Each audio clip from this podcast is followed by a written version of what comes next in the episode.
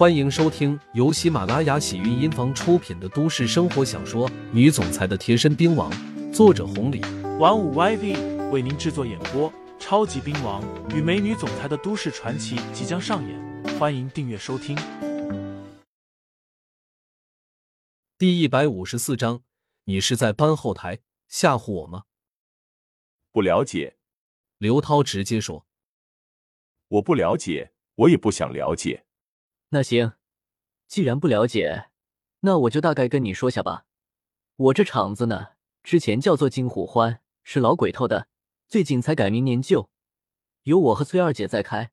咱们除了这个地方，还有几个地方，七爷、江南会的七爷都会照顾一二。另外，其他大大小小的厂子也都会给些面子。另外，五爷那边也能说上点话。对了，就是方氏集团。说到这里，突然被打断了。刘涛脸色变化了几下，这才反问道：“刘牧阳，你什么意思？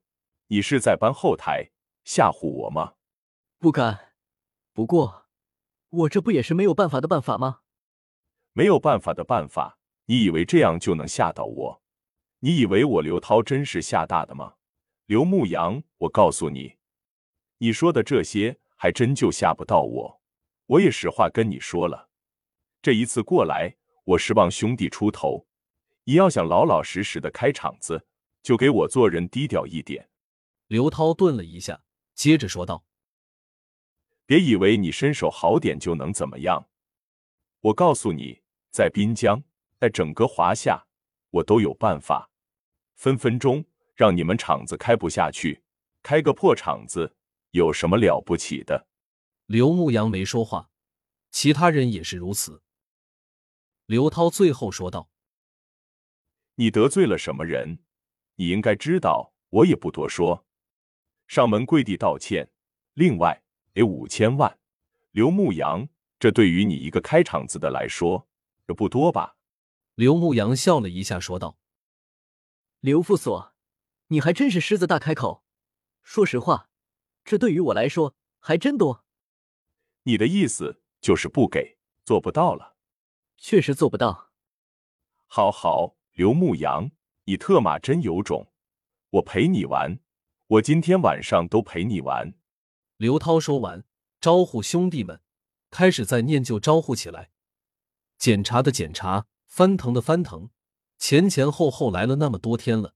刘牧阳知道，他们其实就是耽误时间而已，只要把一晚上的时间给耗过去了。念旧今晚上就别想赚钱了。既然刘涛这么说了，刘牧阳招呼其他人说道：“大家都听到了吧？既然这样，都回去休息吧。”所有人站着不动。刘牧阳笑道：“几个意思？你们不回去，还打算让我管饭啊？”刘涛霍的一下站了起来，指着在场的众人说道：“今天晚上我不离开。”谁都别想回去！刘牧阳的脸色瞬间变了。崔二姐几个人也是气得身子颤抖。这个刘涛还真是属狗的。一晚上三四个小时，就这么耗过去了。刘涛站起来，笑呵呵的说道：“有种，咱们明天接着玩。”刘涛一离开，崔二姐、服务员他们全都围了上来，叽叽喳喳的说道。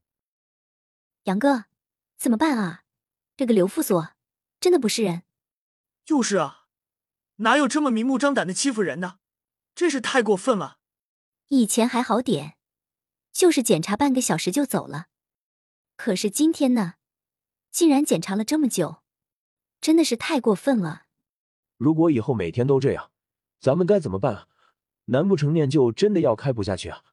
刘牧阳和崔二姐还没说话呢。外面，北广和善炮走了进来，两个人脸色不是太好。在他们的身后跟着的是七爷。原来他们的厂子还有其他人的，只要是属于念旧旗下的，最近都被查了。以前还好，就是一个小时，今天晚上竟然一直查，损失大了。